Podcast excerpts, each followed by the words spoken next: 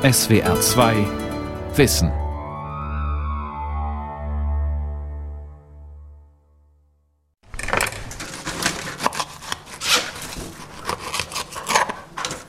Im Schein einer roten Lampe viertelt Juan Casals professionell eine Tomate. Dann isst er sie, Stück für Stück. Vor ihm auf einem kleinen Tisch liegen fünf weitere Tomaten, jede in einer nummerierten Schale. Casals hat schon viele Tomaten verkostet. Er kann feinste Geschmacksunterschiede benennen. Ver si el aroma es afrutado, si es floral, si es un aroma de tierra, de un aroma farmacéutico desagradable.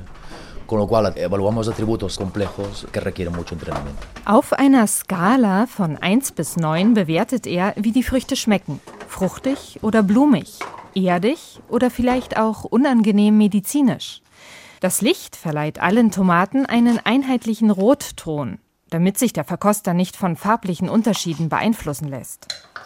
Verkostungen gehören zum Arbeitsalltag von Joan Casals. An der Hochschule für Landwirtschaft in Barcelona arbeitet er daran, dass Tomaten in Zukunft wieder schmackhaft sind. Viele Konsumenten beklagen das fade Aroma, haben Umfragen ergeben. Tomaten, mehr Aroma durch Gentechnik? Eine Sendung von Stefanie Eichler.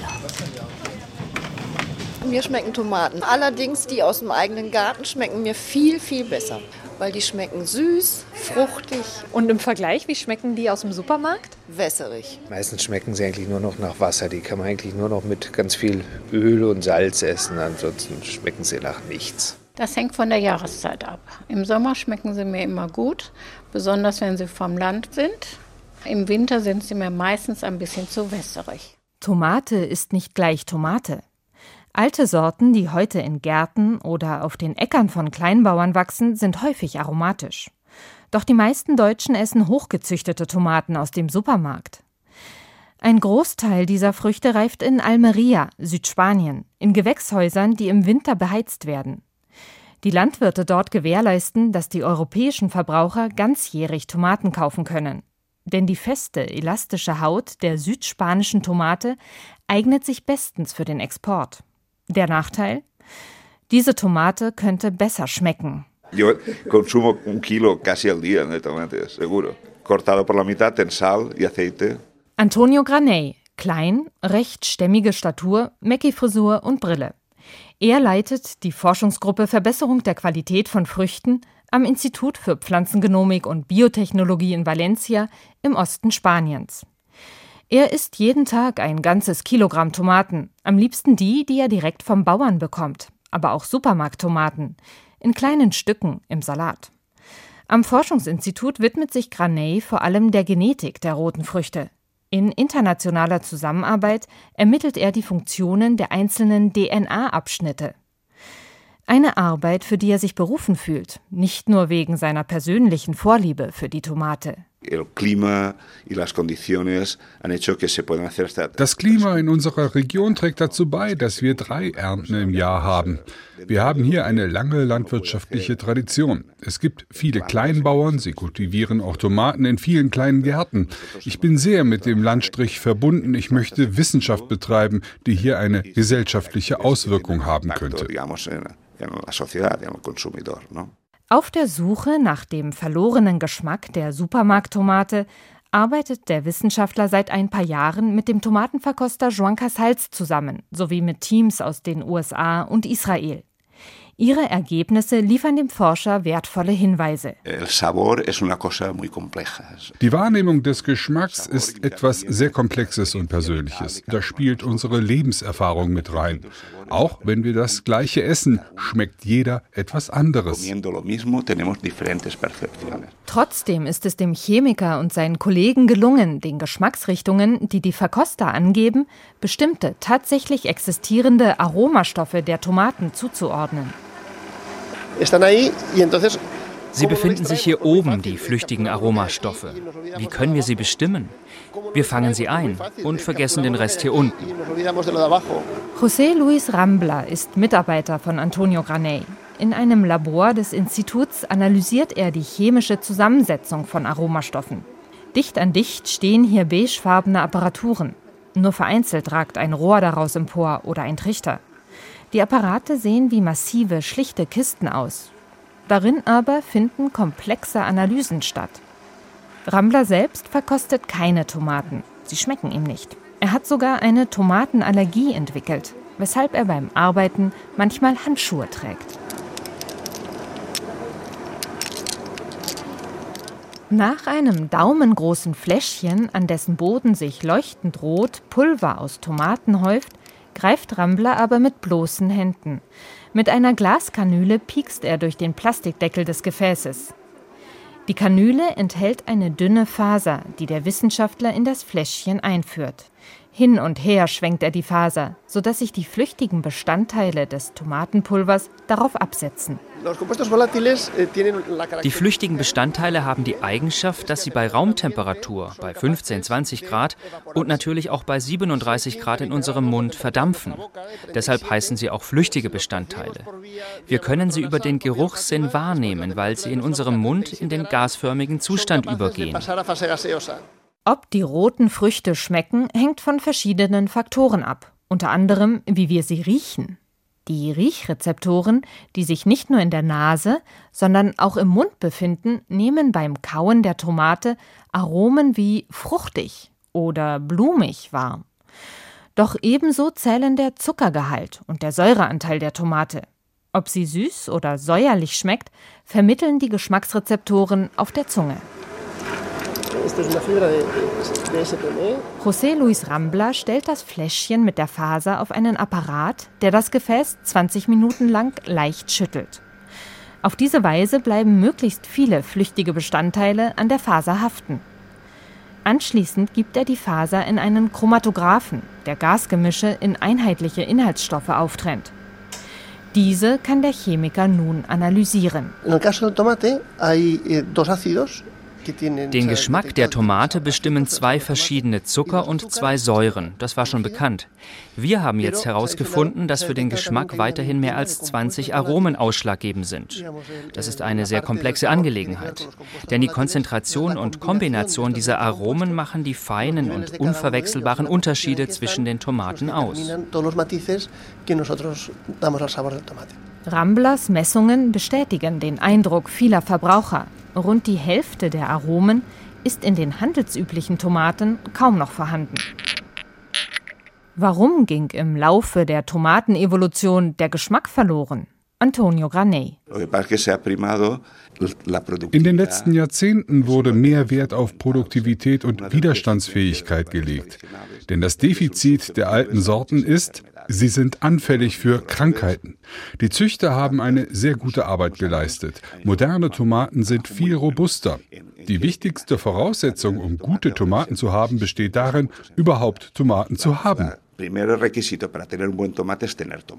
Denn was nutzt die wohlschmeckendste Tomate, wenn Schädlinge die Ernte vernichten oder wenn durch den Transport Druckstellen entstehen? Und zusätzlich stehen uns seit einigen Jahren für die Pflanzenzüchtung molekulare Marker zur Verfügung. Das sind bestimmte DNA-Abschnitte, deren Stelle im Genom bekannt ist. Diese Marker helfen dabei, die Pflanzen mit den gewünschten Eigenschaften herauszufinden. Nur bei Tomaten waren zwar die Genomabschnitte, die für eine höhere Produktivität und Widerstandsfähigkeit ausschlaggebend sind, bekannt. Für den Geschmack hatten wir aber noch keine Marker bisher. Der Chemieprofessor, sein Team sowie Wissenschaftler aus den USA, China und Israel suchen deshalb nach den DNA-Sequenzen, die für den Geschmack verantwortlich sind. Dabei haben sie bereits den genetischen Code von 400 Tomatensorten miteinander verglichen. Jede Tomate verfügt in ihrem Genom über Milliarden von DNA-Bausteinen. Beim Vergleich der Genome fällt auf, dass sie viele Gemeinsamkeiten haben, aber auch Tausende von Unterschieden. Es ist sehr schwierig herauszufinden, welche Unterschiede für den jeweiligen Geschmack verantwortlich sind. Aber es ist uns gelungen, immer wenn an einer bestimmten Stelle im Genom der DNA-Baustein Adenin auftaucht, enthält die Tomate eine höhere Konzentration eines bestimmten Aromas. Wenn an der gleichen Stelle der Baustein Zytosin auftaucht, ist das Aroma kaum noch vorhanden. Auf diese Weise konnten wir nun einen molekularen Marker für die Aromen definieren. Im Prinzip könnten Tomatenzüchter bereits mit den Geschmacksmarkern arbeiten. Für jeden Gaumen die ideale Tomate zu züchten, ist zwar noch nicht möglich, doch den Wissenschaftlern ist es gelungen, vielen Aromen ganz bestimmte DNA-Abschnitte zuzuordnen. Sie haben beispielsweise herausgefunden, welche Genabschnitte für eine leicht geräucherte Geschmacksnote verantwortlich sind und welche für eine fruchtige. Ob die jeweilige Geschmacksrichtung gut ankommt, ist regional sehr unterschiedlich. Was dem Einzelnen letztendlich gut schmeckt, ist kulturell geprägt und natürlich auch vom Alter abhängig. Für Kinder beispielsweise gilt meist, Hauptsache die Tomate schmeckt süß. Unglaublich saftig und mild, wenig Säure, aber trotzdem aromatisch, also ganz was Feines. Annette Holländer, barfuß, Anfang 50 mit Lachfältchen, nascht von ihren eigenen Tomaten, nur traditionelle Sorten.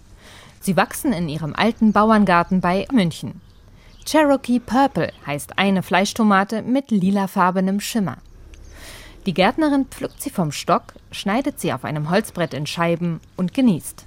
Und wenn eine Tomate so einen Geschmack hat, dann brauche ich eigentlich auch keinen Essig oder sonst irgendwas mehr, weil die einfach pur total gut schmeckt. Bisschen Salz vielleicht, wenn man mag.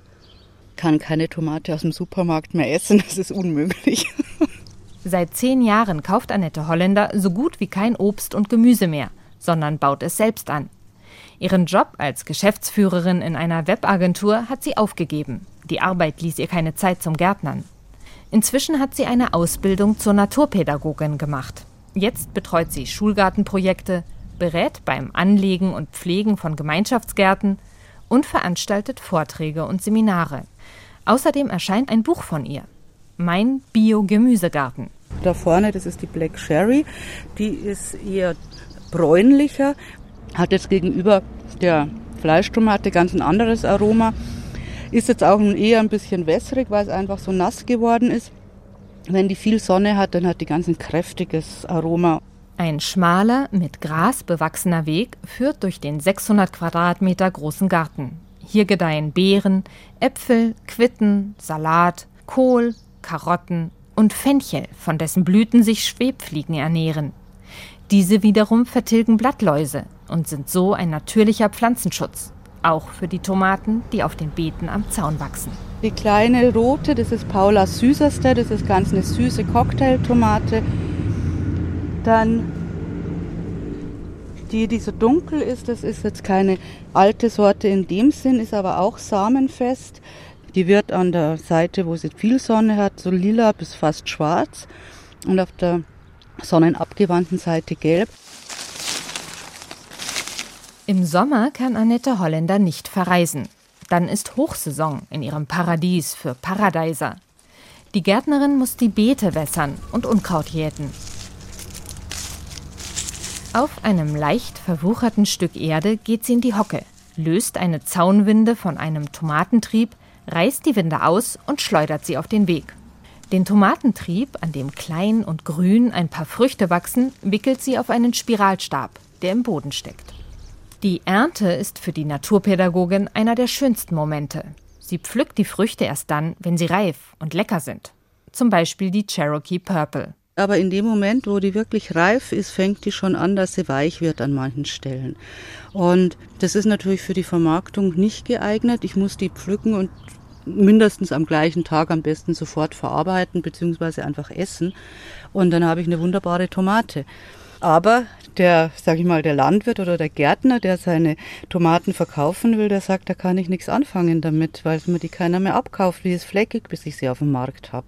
Geschweige denn im Supermarkt, wenn sie beim Großhandel gehen würde. Annette Holländer betont, dass sich manch traditionelle Sorte aber doch gut lagern lässt. Es sind die Früchte mit einer festeren Haut.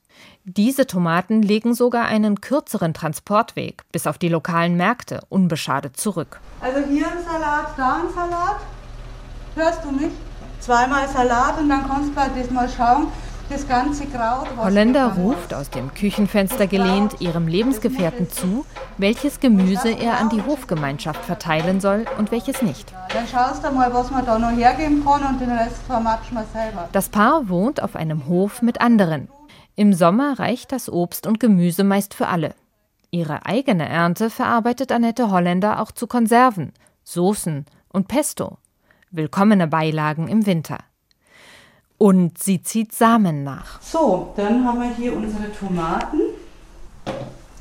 Also das hier ist jetzt eines, eine, die ich vor zwei Tagen habe ich die eben schon mit, äh, die Samen rausgenommen. Die steht jetzt seit zwei Tagen. Die Tomatenliebhaberin steht an einer höher gesetzten breiten Arbeitsplatte.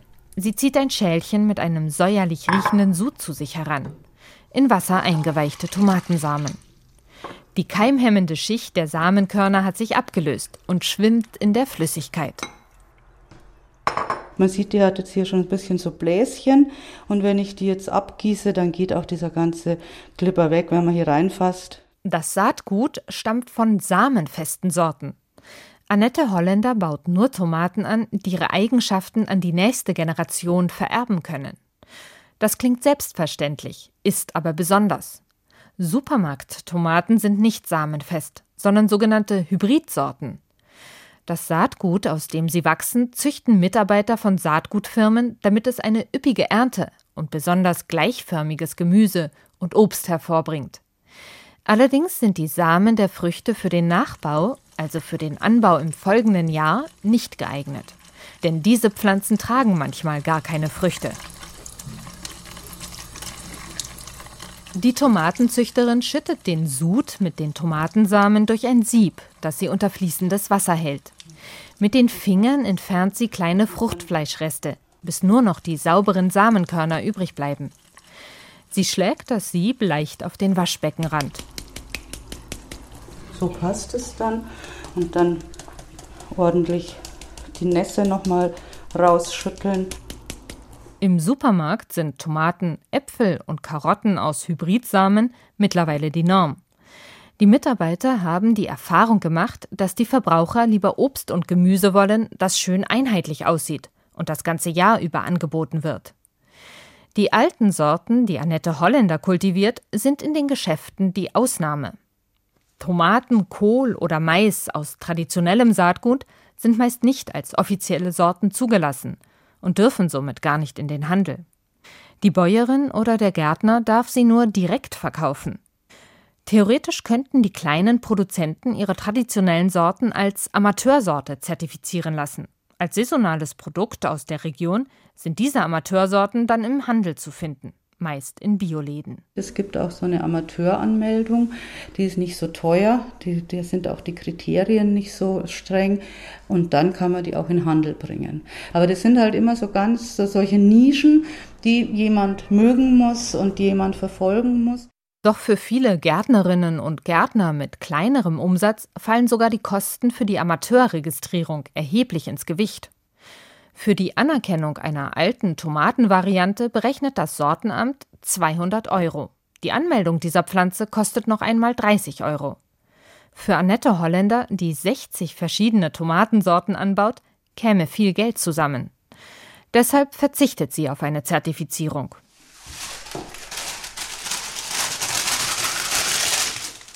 Also es gibt verschiedene Methoden, dann nachzutrocknen. Ich nehme immer so Backpapier, weil es da nicht kleben bleibt, man kann es schön ausbreiten und es kann sehr schnell nachtrocknen. Rein rechtlich darf Annette Holländer die mühsam erhaltenen Samenkörner nicht verkaufen, da ihre Pflanzen in keinem Register erscheinen. Sie reicht das Saatgut trotzdem weiter, wie viele andere kleine Züchter. Sie verschenkt es. So tragen die Gärtnerinnen und Gärtner dazu bei, dass die alten Sorten erhalten bleiben. Im Institut für Pflanzengenomik im spanischen Valencia reißt der Wissenschaftler Antonio Graney eine kleine Tüte aus braunem Papier auf und schüttet daraus Saatgut in seine Hand. Es stammt nicht von einer alten Sorte, sondern von einer modernen Tomate, die über Genom-Editing verändert wurde. Genome Editing gilt als vielversprechend, um Erbkrankheiten beim Menschen zu korrigieren. Auch für die Pflanzenzüchtung ist es wichtig.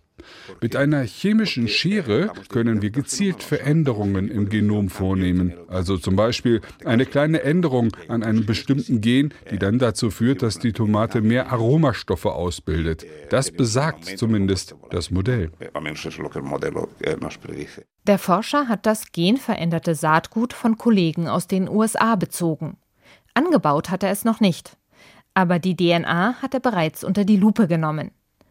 Wenn Erbgut über Genomediting verändert wird, sind die Modifikationen nicht mehr nachweisbar. Ganz anders als beispielsweise beim Genmais. Er enthält eingeschleuste Erbanlagen eines Bakteriums. Diese Gene sind sofort zu erkennen, wenn das Erbgut des Maises analysiert wird.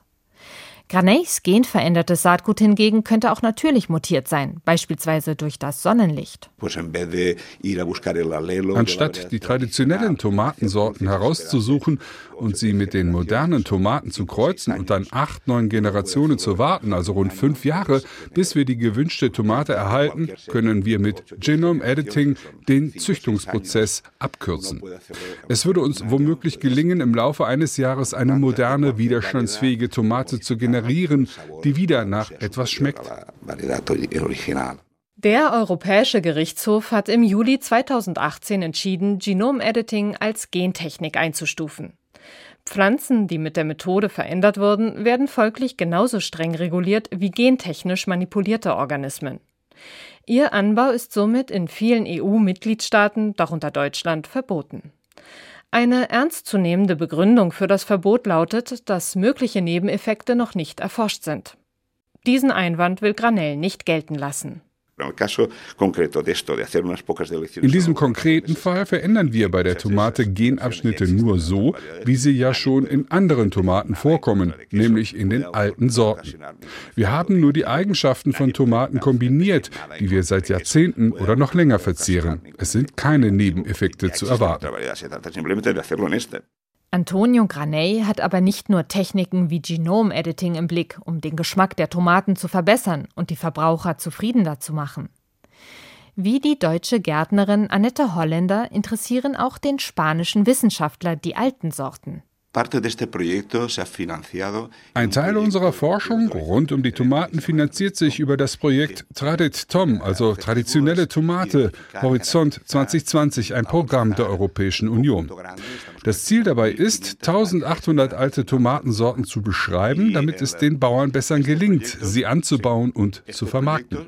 Alles alte Sorten, die man normalerweise mit gutem Geschmack in Verbindung bringt.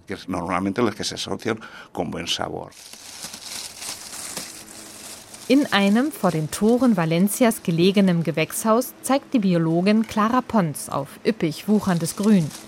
Ihr Team hat in mehreren Gewächshäusern alle 1800 Tomaten angepflanzt. Davon stammen 707 Sorten aus Spanien. Wir haben aber auch italienische Tomaten, französische und griechische, alles Tomaten aus dem Mittelmeerraum. Nachdem die roten Früchte aus Südamerika in die Mittelmeerregion gelangt waren, entwickelte sich hier eine enorme Vielfalt. Nach Amerika wachsen bei uns weltweit die meisten Tomatensorten. Ihre Arbeit bereitet ihr große Freude, erzählt Clara Pons. Es sei spannend, im Labor das Erbgut unter die Lupe zu nehmen und die Informationen dann mit den in die Höhe gewucherten Pflanzen im Gewächshaus zu vergleichen. Jede Sorte hat ein paar unverwechselbare Eigenschaften. Wir bauen sie an, weil wir das Erscheinungsbild charakterisieren wollen. Die Größe der Pflanze, die Anzahl und die Farbe der Früchte. Diese Informationen versuchen wir auch in den Genen festzumachen. Außerdem liefert uns die chemische Analyse weitere Erkenntnisse. Wir beschreiben die Pflanzen so genau, wie es uns möglich ist. Die Forscher arbeiten mit dem regionalen Sortenamt in Barcelona zusammen. Die Mitarbeiter nehmen alle 1800 Tomatenpflanzen ins erst kürzlich entstandene Register der alten Sorten auf. Somit ist es den Kleinbauern möglich, ihre Tomaten in den Handel zu bringen ohne dass sie selbst eine Zertifizierung bezahlen müssten. Darüber hinaus liefern die Daten der Wissenschaftler den Gärtnern Entscheidungshilfen. Denn in den Informationen sind beispielsweise Angaben zur Produktivität der Pflanze enthalten. Doch die Forscher sind der Meinung, dass die alten Sorten auf dem Markt bessere Chancen hätten, wenn einige Schlüsselgene für mehr Widerstandsfähigkeit in sie eingefügt würden. Über klassische Züchtung oder Genomediting. Die Verkostung an der Hochschule für Landwirtschaft in Barcelona geht in die zweite Runde. Zunächst hatten die Profis bei Rotlicht Tomaten probiert. Der rote Schein hatte allen Tomaten den gleichen Farbton verliehen. Denn die professionellen Verkoster sollten sich nur auf den Geschmack konzentrieren und sich nicht von unterschiedlichen Färbungen ablenken lassen. Nun ist eine Gruppe von Verbrauchern dran. Sie sollen auch die Farbe bewerten, weshalb jetzt herkömmliches, weiß-gelbliches Licht brennt. Die Teilnehmerinnen und Teilnehmer sitzen in Einzelkabinen, um unbeeinflusst von den Reaktionen der anderen zu beurteilen, welche Tomaten sie kaufen würden. Die Testesser halbieren die Tomaten und streichen sie kräftig über getoastetes Brot. Eine weit verbreitete Tradition in Katalonien, Valencia, Aragon, Murcia und auf den Balearischen Inseln. 120 Personen werden bis zum Abend an der Verkostung teilgenommen haben, hauptsächlich Mitarbeiter der Hochschule. Die Dame vom Empfang, ein Techniker aus dem Labor, eine Professorin. Meine Großeltern hatten einen Garten, mein anderer Großvater war Bauer. Ich sehne mich nach dem Tomatengeschmack von damals. Nur eine einzige Tomate, die ich heute gekostet habe, konnte da mithalten. Im Allgemeinen haben mir alle sechs Tomaten gut geschmeckt. Eine war vielleicht ein bisschen trocken. Im Supermarkt findest du kaum leckere Tomaten. Die hier waren schon ganz gut, saftig. Und nach dem Bestreichen hatte das Brot eine angenehme rote Farbe. Ich hatte erwartet, dass die Tomaten hier noch aromatischer wären. Die haben schon nicht schlecht geschmeckt, haben mich aber nicht besonders beeindruckt.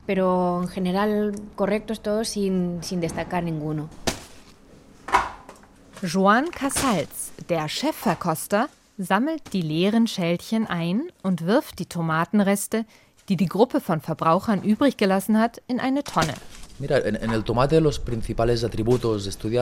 Die zentralen Eigenschaften der Tomate, das wird dich nicht überraschen, sind die Süße, der Säuregehalt, die Intensität des Geschmacks. Aber auch das Aussehen, insbesondere die Farbe zählt. Diese Merkmale lassen wir in Verkostungen bewerten, die ungeübte Personen, also Verbraucher, durchführen. Denn ob sich eine Tomate auf dem Markt durchsetzt, entscheiden letztendlich die Konsumentin und der Konsument, in Spanien wie in Deutschland. Die Nachfrage ist ausschlaggebend, ob es einmal selbstverständlich sein wird, dass die Tomaten auf unseren Tellern wieder so gut schmecken wie einst.